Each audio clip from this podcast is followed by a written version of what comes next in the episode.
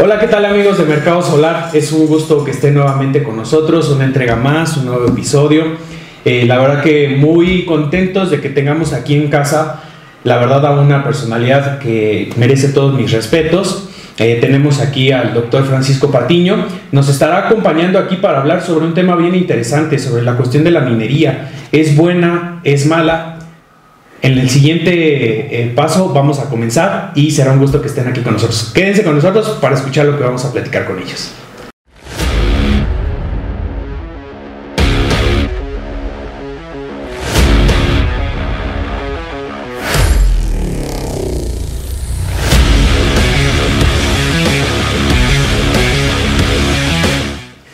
Pues bien, pues es un gusto darle la bienvenida aquí al doctor Francisco Patiño. Ahorita voy a hablar un poquito como de su currículum. Le doy la bienvenida a mi compañero Oswey Bautista. Hola a todos. Y pues bueno, doctor, un gusto que esté aquí con nosotros y pues bueno, darle la bienvenida aquí a su casa, Mercado Solar. Muchas gracias, Pedro. Muchas gracias, doctor. Pues bien, les quiero platicar algo muy interesante.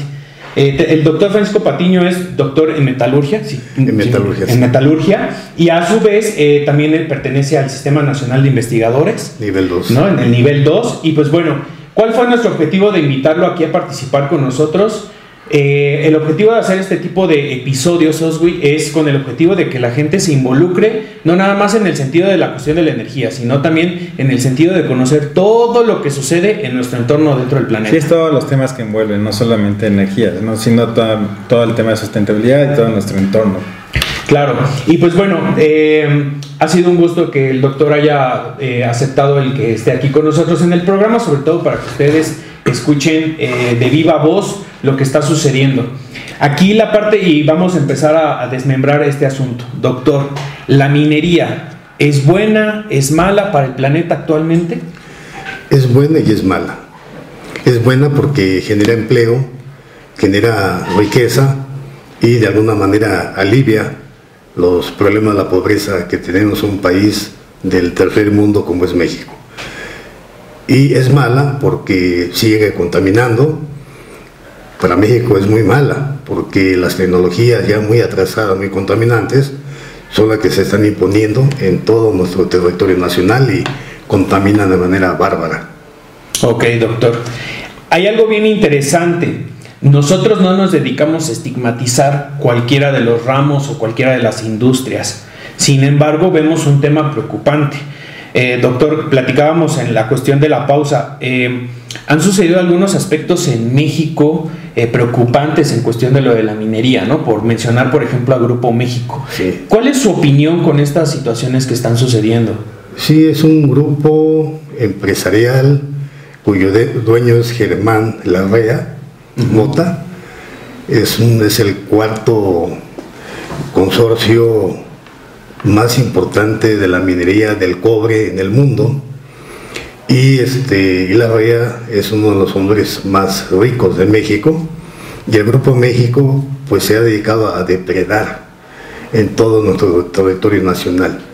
No podemos olvidar lo que pasó en las minas carboníferas allá en Coahuila, donde murieron más de 70 obreros que laboraban en condiciones eh, poco amigas, poco saludables y todavía siguen enterrados, enterrados en los túneles de las minas, y lo cual pues es, eh, es muy triste, es muy lamentable, ¿no? Y lo otro es lo que pasó con la mina Buenavista de cobre, en la comarca de Cananea, se, se derramaron 40 millones de litros de agua acidulada, vamos a llamarle una solución ácida, con cobre, con mercurio, con arsénico, con plomo y con cambio. Esos cuatro elementos son elevadamente tóxicos, son muy, muy potencialmente venenosos y esos 40 millones pasaron por el, arroyo Las Lajas, siguió a través del río Bacanuchi. Hasta desembocar, Hasta desembocar en el río Sonora y llegó a la boca de la presa que surte Hermosillo, Sonora. Entonces contaminó un lecho y la, riviera de, todo este, toda esta mancha este, eh, acuífera de cerca de 170 kilómetros. Y ahí quedó en el lecho de estos ríos, quedó depositado pues el, arsénico, el cadmio, el cobre y una parte de mercurio, lo cual pues son elevadamente tóxicos. Eh, afectó a la mayoría de los pozos de siete municipios, pozos de agua para beber. La agricultura todavía vive una severa crisis, igual que igual que el, sector agropecuario. Viven una situación difícil ahora los habitantes, 384 personas, pues este, sufrieron de manera severa, muchos quedaron con problemas ya de por vida. Hay que esperar qué pasa en los próximos 20 años, ver cómo se mueve, mueve la, cadena eh, genética del ser humano, ver si no hay mutaciones. Es decir, este, fue un daño bárbaro, ecológico. Yo creo que de los, de los daños ambientales más grandes que ha sufrido en México en toda su historia de la minería y la metalurgia. Ese es por mencionar un problema, ¿no? Sí, claro. Un problema. El otro, bueno, valdría la pena decir que el arsénico, el plomo y el cadmio son elementos extremadamente tóxicos de acuerdo a la tabla periódica y eh, generan en conjunto diferentes tipos de cáncer. Cáncer de la piel, cáncer de la vejiga, cáncer del pulmón, cáncer del estómago. Incluso llega a producir hasta tétano. Destruye el sistema nervioso, te modifica el ADN. Es decir, es terrible, terrible, ¿no? Entonces, yo creo que es una irresponsabilidad de los directivos y de los dueños del Grupo México, no, y también de las autoridades, ¿no? de no tomar medidas más serias, más rigurosas, más técnicas, más científicas, para frenar cualquier peligro de que pueda ocurrir este tipo de, percances ¿no? o de descuidos. Y lo mismo lo que acaba de pasar hace tres semanas, allá en la terminal marítima de Guaymas, Sonora, ahí en la bahía de Mar de Cortés, ¿no? Mar de Cortés, exactamente. Se derramaron eh, 3.000 litros de ácido sulfúrico, lógicamente ácido sulfúrico concentrado, H2SO4 concentrado. Cualquier persona dice, ah, 3.000 litros es cualquier cosa, ¿no? Como lo dijo algunas autoridades del gobierno estatal, no pasa nada, ¿no? No sucede nada.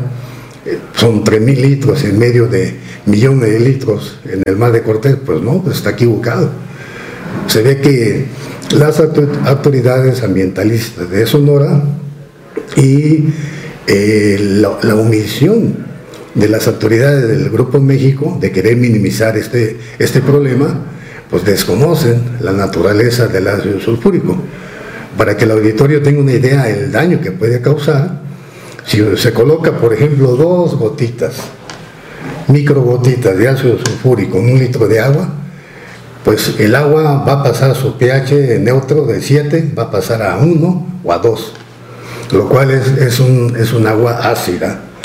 Y si eso, si 3.000 litros se vertieron en el mar de Cortés, pues muchos kilómetros a la redonda fueron afectados. Seguramente la vaquita marina también fue, fue afectadas, bien fue, fue afectada, si por sí ya está este, a punto de desaparecer, Además, afectó a la pesca porque el mercado norteamericano no, está aceptando mariscos, por ejemplo, de esa zona.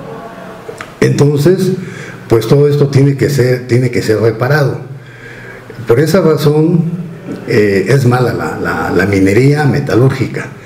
Cuando se habla de minería, generalmente tenemos que hablar de metalurgia, porque los procesos que nosotros utilizamos en México son procesos ya muy atrasados, tecnología muy obsoleta, porque es lo que nos, es lo que nos envían los mercados este, las empresas que operan en México. Por ejemplo, Canadá tiene muchas empresas extrayendo oro y plata en todo el territorio nacional.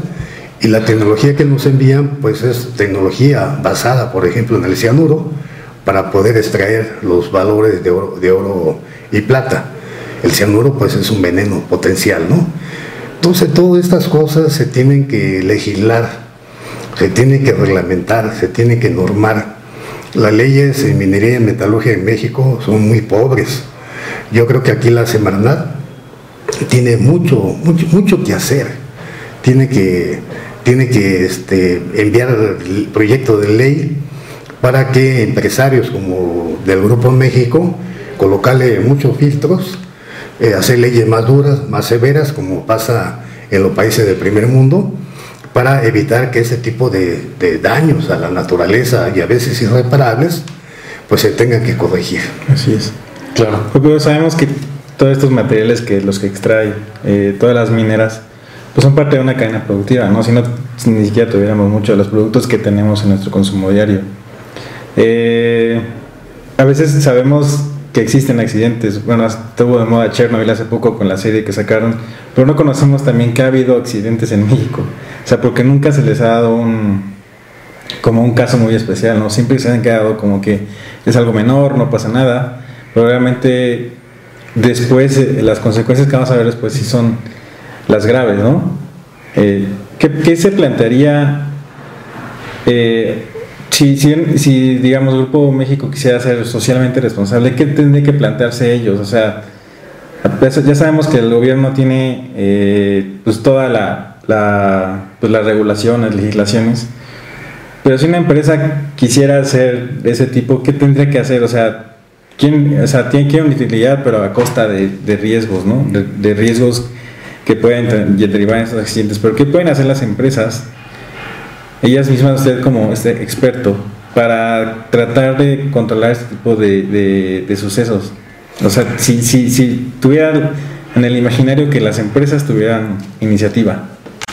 Mira, las empresas deben tener profesionales mejor preparados, o sea, no profesionales este, improvisados, eh, buenos ingenieros, muy buenos técnicos, que sepan construir plantas, y sobre todo que sepan construir muy bien las presas de jales. Porque los fenómenos que han ocurrido, como acaba de pasar en Brasil hace poco, ha sido que se desbordan las presas de, de, jales o bien se, fracturan o se rompen ¿no? los polímeros que colocan en el fondo de la presa de jales y eh, esas cosas pues se corrigen con muy buenos ingenieros. Y segundo, yo creo que todas las empresas mexicanas, desde luego incluido, el Grupo México, debe utilizar tecnología avanzada, no tecnología de tercera generación, porque esa tecnología no se permite en Estados Unidos o en Canadá, que son nuestros socios del norte, sino que tiene que ser tecnologías de, que se use igual allá. no es posible que en México sigamos utilizando el cianuro de sodio como un compuesto químico para poder extraer el oro y la plata, cuando en esos países ya está prohibido, porque sabemos que el cianuro de sodio pues genera muchos problemas ambientales y es extremadamente venenoso para, la, para la, fauna y sobre todo para la, raza humana. Entonces, eh, eh, eh, esos son de los, de los puntos. Y tercero, vigilar colocarle muchos filtros a las empresas en la forma de construir y la forma de prevenir. Y tercer, cuarto, pues tiene que ver un, este, marco legislativo eh, muy severo, como pasa en nuestros socios del norte. De tal manera que si una, una empresa como Grupo México eh, comete tres barbaridades, que solamente pasa en México, la número uno, pasta, pastas de concha, concha, pastas de concha. Número dos, pues es este eh, lo que pasó en el río Bacamuchi, el río Sonora, y este, la minera que pertenece al Grupo México de, de, Cananea. Y tercero, para evitar que pasen cosas como fue el derrame de 3.000 litros de ácido sulfúrico en el, en el mar de Cortés.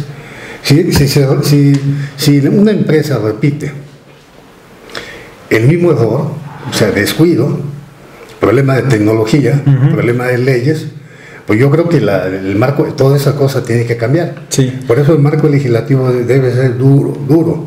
A esas alturas, Semarnat ya, ya debería haberle retirado el permiso y la concesión a Minera México, y, hasta que repare el daño que que cometió en el, en, el arroyo, este, Las Lajas, en el, en el río Bacamuche, en el río Sonora, todos los errores que cometió en Pancha, eh, eh, este, pasta de conchos. Pasta de conchos, lo que pasó allá en el mar de Cortés, ¿no? Con la, esta minera metalúrgica del cobre, que es un corporativo de, de Grupo México. Entonces deben retirarle ya el permiso y la concesión. Y, ha habido como, si se falta, hace falta legislación, ha habido como movimientos de parte de la comunidad científica, de organizaciones no gubernamentales, para tratar de empujar ese tipo de, de regulaciones y legislaciones.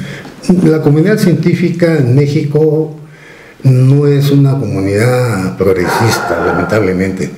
Es una comunidad, yo diría que zapática. Ellos saben mucho de ciencia y tecnología desde el punto de vista de, de los fenómenos, de cómo saltan los electrones o cómo se genera la velocidad de las reacciones químicas. Digamos que viven en una burbuja por no una burbuja. No, yo creo que aquí hay que, hay que apostarle a las organizaciones sociales ambientalistas. organizaciones ciudadanas o no gubernamentales, bueno, que ya hemos visto que hay movimientos que han triunfado pero están respaldadas por argumentos científicos y muchas veces este sí yo, yo, yo, yo, mismo como parte de la comunidad científica pero soy un caso aislado aquí en Hidalgo sí eh, seguramente habrá otros científicos o científicas mexicanas y hidalguenses, ¿no? Pero yo mismo este, doy asesoría a grupos ambientalistas, por ejemplo aquí en Epazuyuca, ¿no? Con el traslado de 100 millones de toneladas a Epazuyuca, lo cual va a envenenar toda una región bella, bonita, ¿no? Como ese lugar. Entonces yo mismo pues participo, pero somos, son muy pocos los integrantes de la comunidad científica que hacemos esa labor ambiental de amar a la naturaleza, amar el medio ambiente. Muy poquitos realmente nos dedicamos a eso, ¿eh? lo, cual es lamentable. ¿eh?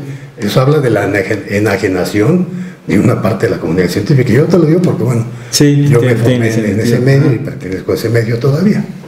Ok, sí, porque pues podemos nosotros como ciudadanos organizarnos, pero tenemos que tener una base, ¿no? Sabemos muchas veces científica pero vemos que esa parte científica no, no da ese paso, como, como bien dices. Entonces, sería como un llamado también a las organizaciones eh, que se dediquen a esto, digamos, el plan de 2030, que se acerquen a ustedes, ¿no? Para, para tratar de llevar estas regulaciones y legislaciones que pues, pocas, pocas personas conocen las consecuencias que traen, como, como, como, como, como, como tú, ¿no? O sea, es como saber que, que del lado científico sabemos que que del lado gubernamental o de empresarial mienten o no quieren decir muchas cosas. Eh, pero si una ONG organiza y pide a los legisladores regular, ese sería un gran avance para México. Claro. y poner al descubierto muchas prácticas que no son eh, comunes en la minería, tanto en, ya digo, comparando la minería en países del primer mundo como en países como México, que es una, país eh, en, en, vías de crecimiento. Por eso es muy importante que la Semarnat, que pertenece obviamente al gobierno federal, es una secretaría de Estado, eh, sus integrantes, sus ingenieros, sus técnicos, etcétera, etcétera, pues deben, deben, deben ser personas destacadas, deben ser científicos de muy buen nivel, gente muy bien preparada y no este, estar integrada por una burocracia ¿eh? que, no, que no contribuye, que no tiene conocimientos, que no hace nada, ¿no? Y eso es muy importante porque si se quiere adecuar el marco legislativo, pues lógicamente ese marco legislativo podrá aplicarse siempre y cuando exista gente bien preparada con principios y con ética. Entonces, un llamadito a la Semanat no, también a la ciudadanía, ¿no? Para que también, conozca toda la, consecuencia que trae esto, o sea, no nada más ahorita, en un futuro. Sí, gobierno y, gobernados, ¿sí? Para que pongan atención, pero mi punto de vista es que el Grupo México debe ser este, sancionado severamente. Eso significa quitarle el permiso ¿eh? o retirarle la concesión hasta que resuelva el problema, porque además hay fraude. Se forma un fideicomiso del río Sonora y se le entrega un poquito más de 2 mil millones de pesos. ¿eh? De esos 2 mil millones de pesos aplica mil millones, que no está claro cómo lo aplicaron, y los otros mil millones que era para reparar el daño ambiental y de salud humana y todo eso, pues esos mil millones ya no aparecen. Claro. Imagínate, es una, es, una, es una barbaridad. Y lo peor que uno de los integrantes de la Semarnat del gobierno anterior está involucrada en, en, este, en esos fraudes, en desvío de dinero, desaparición de recursos económicos de ese fideicomiso, ¿no? Lo cual eso es, es, terrible en México. Por eso mi llamada de atención a los gobernantes y también a los gobernados, para que estén organizados, los, los gobernados deben estar bien organizados, a través de sociedades o o grupos ambientalistas, ¿no? y, el gobierno pues, debe, debe ejercer su autoridad con ética, con principios, ¿no? Y con capacidad y conocimiento. Y que esas cosas no pasen, ¿eh?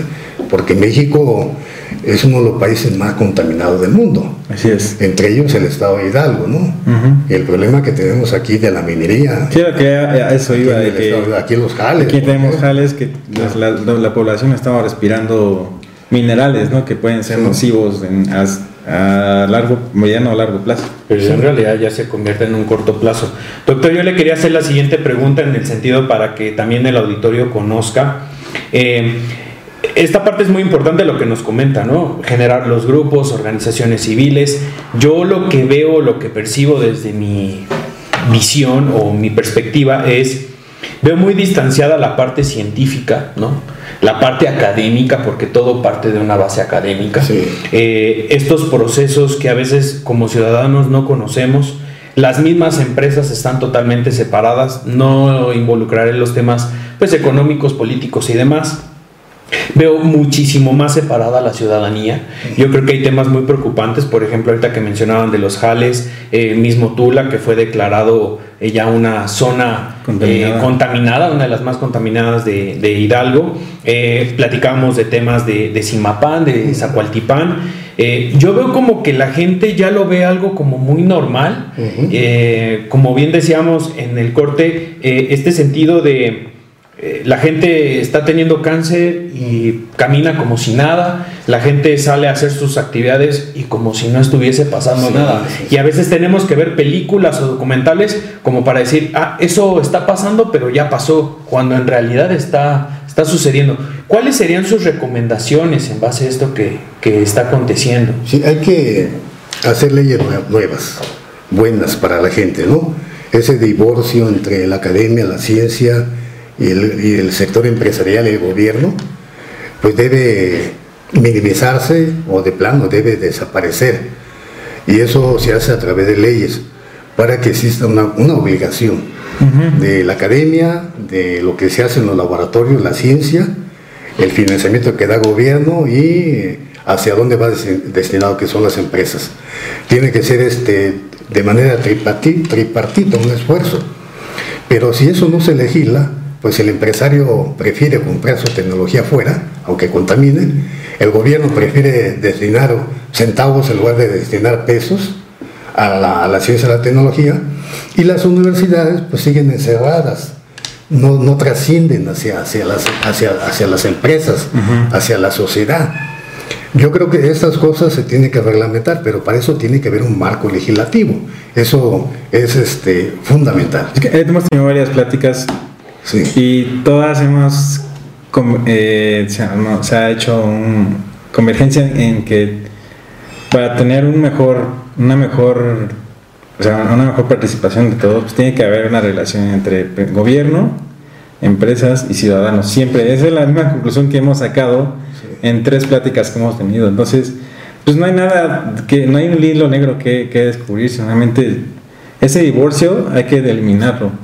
O sea, de parte de toda ciudadanía, incluyendo eh, comunidad científica, eh, organizaciones no gubernamentales, ambientalistas, ese, ese, ese lazo se tiene que volver a unir, ¿no? No tenemos que estar separados ni, y como dices bien, cuando la gente no se da cuenta, porque a lo mejor no es tangible, porque si vemos que pasa un terremoto, pues ves el, el, el, desastre. el desastre, pero como no es un desastre y es invisible para ti, o no estás tan cerca de, de, ese, de ese punto, pues no, no, no, no te das cuenta o no quieres darte cuenta, ¿no?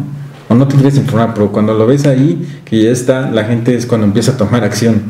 Pero si ve algo que se que algo destruido así visualmente, empieza a hacer las cosas, pero cuando no lo ve, pues no, no, no, no hacemos nada. Sí, el terremoto, ¿no? Pues genera un problemón serio, como pasó no hace muchos años, y acaba de temblar hace poco en la Ciudad de México. Sí. Y este, la, increíble, las alarmas nunca se encendieron. Pues bueno, ¿qué fue lo que ocurrió ahí? Y la excusa es que las alarmas estaban colocadas allá por Guerrero, ¿no? Pero en la Ciudad de México no tenemos alarmas. No, no están los sensores. sí, pero no, no, las, no, no este, el mecanismo, vamos, para poder detectar, ¿no? Que hubo un temblor de escala 1, 2, 3, no importa. Pero las alarmas debieron haberse encendido, ¿no? Entonces hay un problema de tecnología, hay un problema también de responsabilidad de los gobernantes, ¿no? Por actualizar la tecnología que tenga que ver con ese tipo de cosas, ¿no? Ese tipo de fenómenos. No, pero lo de Hidalgo es traumático, ¿eh? Traumático porque ya lo dijo Toledo, el, secretario general de la Semanat, un científico muy reconocido, de mucho prestigio, una persona muy humana, al que yo admiro muchísimo dejó claro que, la región de, Tula, del Valle de Mezquital, pues es una de las zonas más contaminadas de México. Y el río Tula sabemos que es uno de los ríos más contaminados del mundo. Imagínate el desecho de 50.000 empresas asentadas en el Valle de México, más toda la porquería de materia orgánica del ser humano, y detergentes y todo eso que tiran en la Ciudad de México sus habitantes. Y todo termina en, la, en el río Tula y la presa Endo. Y con eso se irriga todo el Valle del Mezquital, que viene siendo como la, digamos, el 25% del territorio hidalguense.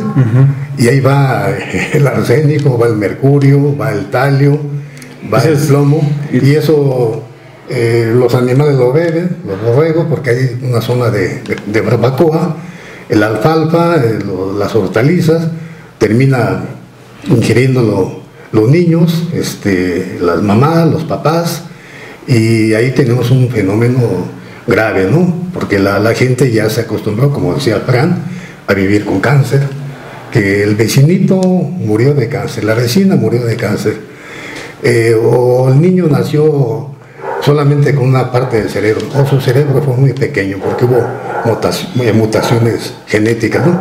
Y ya se volvió algo normal, ¿no? Y es una tragedia, por eso la intervención de Toledo, al declarar de que es una zona de emergencia y que debe ser atendida, a mí me parece que ha sido muy atinada por parte del secretario del, sí, secretario de la, de la Semarnat, ¿no?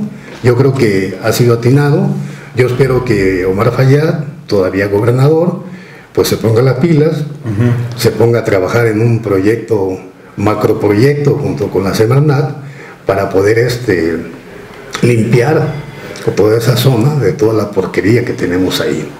Sí, es un problema que ya lleva muchos años. Yo recuerdo que lo en Mezquital siempre estaba irrigado en muchas partes por aguas negras, ¿no? O sea, es un problema que hace 50 años, 60 años nuestros abuelos no lo vieron. esa gente nunca vio el el efecto, o sea, porque no tenían acceso a información.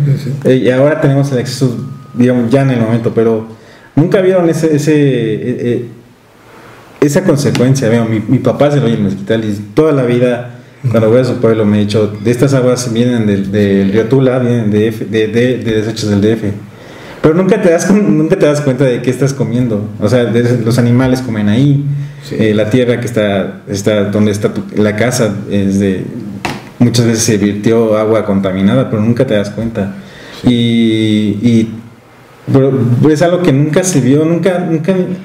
Es un problema que tuvo el pasado, que nunca dimensionaron. O sea, yo siento que fue el pasado que nunca dimensionó la, gravedad de las cosas, de las consecuencias. El tratamiento de la información, pues ahora tenemos más fuentes, pero muchas de ellas no son verídicas. Pero si tenemos esta plática con científicos y que nos pueden respaldar esta información, pues es mejor todavía, porque sabemos qué es lo que está pasando. Y ya tuvimos una plática con una nutróloga que nos dijo las consecuencias de lo que comemos. Este, con el escrito en plásticos con Roberto, que también nos dijo que todo lo que está en el océano no estamos consumiendo.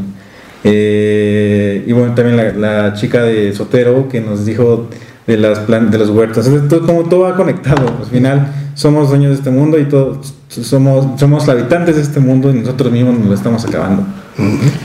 Y creo que es, es hora de que las generaciones vengan a, a partir ese estas nuevas generaciones vengan a partir ese esquema que ya traen desde la antigüedad, no desde hace 40, 50 años. Sí, hay que empezar con la educación desde, desde el kinder, o desde antes, desde el pre-kinder, kinder, primaria, etcétera, educando a los niños. Y la generación próxima, o las dos, tres generaciones próximas, van a venir con una conciencia formidable en materia de cuidar el ambiente, de mejorar las condiciones naturales de la tierra, de la vida, del hombre, de los animales, de las plantas. Yo creo que la educación es el punto clave. Y, por otro lado, eh, yo quiero, quiero retomar el, tema que Toledo eh, señaló de manera muy cruda allá en la región de Tula. Mira, limpiar este, las aguas negras no, no es un problema complejo la tecnología existe, por lo menos desde hace 30 años, 20 años. Y si no hay la tecnología óptima, hay que crearla. Tampoco es complejo, difícil. Los conocimientos básicos de la química, la física, la matemática están ahí. Esa tecnología la, podemos crear. Pero para eso los científicos, aunque estén encerrados en su laboratorio, en su castillito ahí de cristal, hacen cosas muy útiles para la sociedad. Bueno, ya no los queremos que vayan a encabezar una marcha eh, por defender la naturaleza, pero que sí cumplan su papel. El científico es, el papel del científico es resolver un problema. Tiene que crear, tiene que crear la, tecnología y, este para resolver el problema de las aguas negras del río Tula, la presa no es complejo. Está la tecnología. Aquí lo que falta es voluntad de los gobernantes. Es, voluntad del de, CONACID, Consejo Nacional de Ciencia y Tecnología, y del SIGNOVA, el pequeño CONACYT aquí del gobierno del Estado de Hidalgo, y las universidades, la comunidad científica y la sociedad organizada.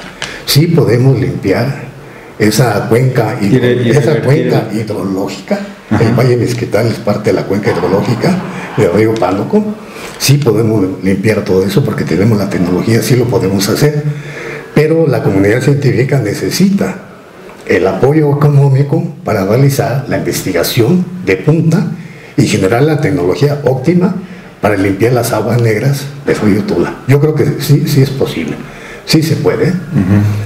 Como pasa en el caso de, las empresas mineras, bueno, si queremos que utilicen tecnología de primera generación y tecnología amiga de la naturaleza, pues ¿por qué vamos a estar utilizando la energía eléctrica convencional. ¿Por qué razón vamos a seguir talando árboles, generando dióxido de carbono, monóxido de carbono, generando, dióxido de azufre? Digo, cuando realmente podemos utilizar la energía solar, la energía eólica, para que alimente de la energía solar suficiente para mover las máquinas para hacer el tratamiento de los minerales, de, la generación de algún producto que vaya a ser útil para el ser humano. Yo creo que es una cuestión que también tenemos que ya empezar a, se tienen que empezar a legislar ¿eh? para que estas cosas ya se empiecen a implementar en México. México es un país destrozado ¿eh? Eh, en su medio ambiente. Yo creo que es de los países más contaminados del mundo. Sus cuencas hidrológicas están de veras bárbaramente contaminadas con todo tipo de, elementos tóxicos, metales pesados, ¿no?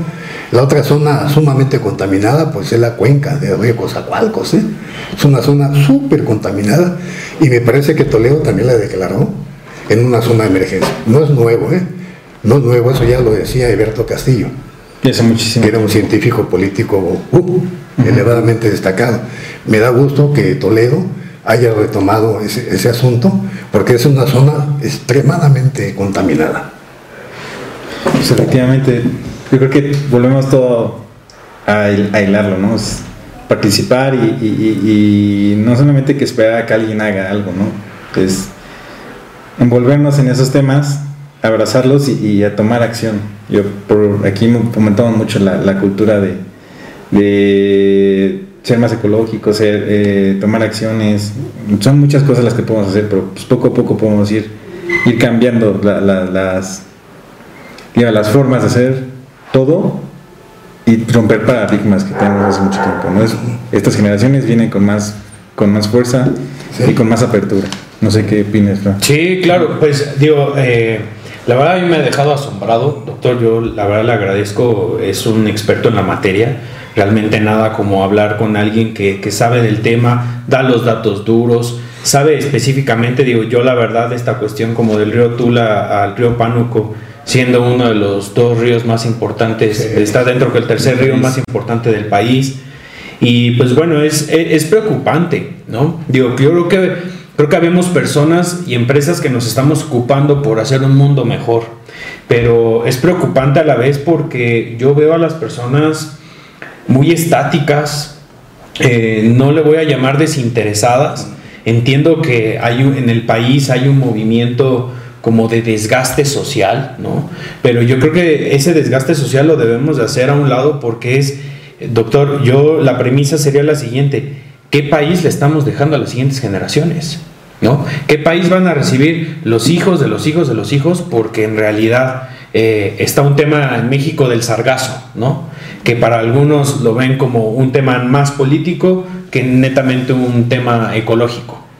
Pero pues no nada más es el sargazo, ¿no? Es la cuestión de la minería, eh, esta cuestión, no sé cómo llamarle, doctor, estas placas de lodo que se están eh, haciendo a través de eh, compendios de cosas que llegan a través de la minería y cómo vamos a trabajar esos proyectos, ¿no? ese, ese lodo trae demasiados químicos y estamos acabando con el propio campo, ¿no? Sí, sí, sí. Sí, vamos a dejarle, así como vamos, el pronóstico no es nada positivo. Vamos la misma uno lo ha dicho, que tenemos hasta 2030 para hacer algo. Sí, tenemos un, México eh, con ríos contaminados, pero extremadamente contaminados, mares, lagunas eh, contaminados, eh, bosques destrozados, desertificación acelerada, pérdida de la capa forestal de un, en este siglo de un 100% que teníamos a un 20% de la capa forestal de México. O sea, un desastre. Ese es el futuro que le estamos dejando a, las generaciones próximas, ¿no? Así es. Y bueno, lo que decía este Fran de lo que pasa en Molango, en este Socualtipán, y en esa zona de, de Tlanchinol, o Tlanchineblas, como le decimos aquí en el estado de Hidalgo Ahí eh, tenemos el cuarto depósito de manganeso más grande del mundo. Una riqueza inmensa que tenemos ahí. El manganeso es un elemento químico importantísimo en la industria del acero, por ejemplo. Tiene muchas aplicaciones, ¿no? Y eh, todo el polvo del, manganeso procesado eh, termina finalmente, o termina en los lechos de los arroyos en los lechos de los ríos, de esa parte de la sierra y de la Huasteca, y la capa de ese lodo va aumentando, aumentando, por lo tanto le va ganando espacio al, agua, al volumen que tiene el, volumen original del río, y eso le quita oxígeno a la, flora, a la fauna acuática de esa zona hidrológica importante que tenemos en la sierra y la Huasteca, y eso afecta severamente pues eh, la vida humana, la vida animal, la naturaleza en general. Y pues es mal asunto porque hay un envenenamiento de esa zona muy importante, también muy contaminada, donde tenemos que poner atención. Así es. Ese es un tema también federal. Yo espero que la semana Toledo se eche un vistazo por ahí.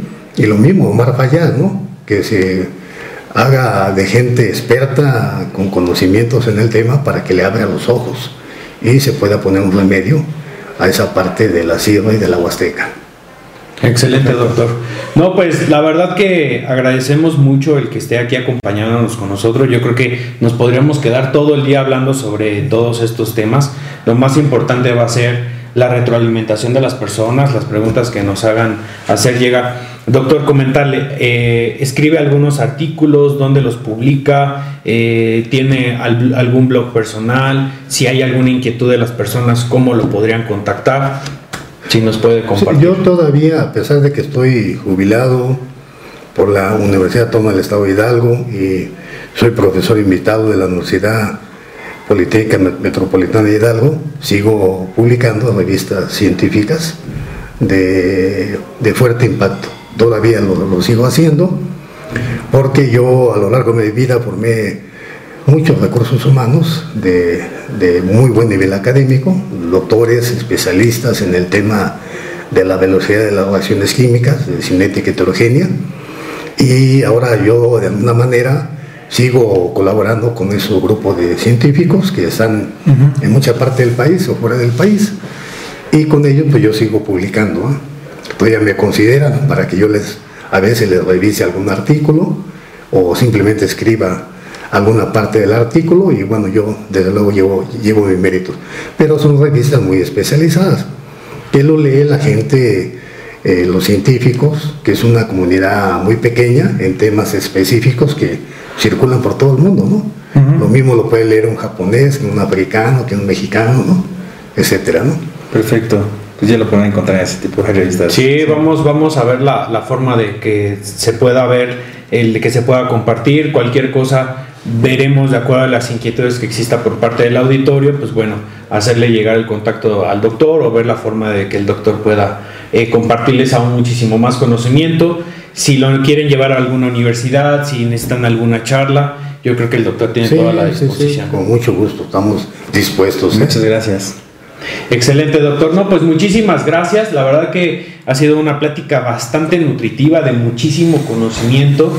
Eh, yo creo que en una próxima, doctor, nos va a tener que acompañar ya para ir viendo eh, lo que sucede para el año 2020 o cómo generar una agenda para el 2020, porque no es nada más de tocamos hoy el tema, ver qué más podemos desenvolver, porque creo que también podemos ser un vínculo bastante interesante entre la ciudadanía, entre los estudiantes, entre la parte académica, la parte científica y los mismos gobiernos. Y pues bueno, os voy a agradecerte que estén aquí con nosotros, doctor, agradecerle que, gracias. que haya estado aquí con nosotros y pues nos vemos en la siguiente entrega y pues bueno, no se pierdan eh, algunos adelantos que vamos a tener para los siguientes episodios. Que estén muy bien y un saludo a todos. Chao, adiós.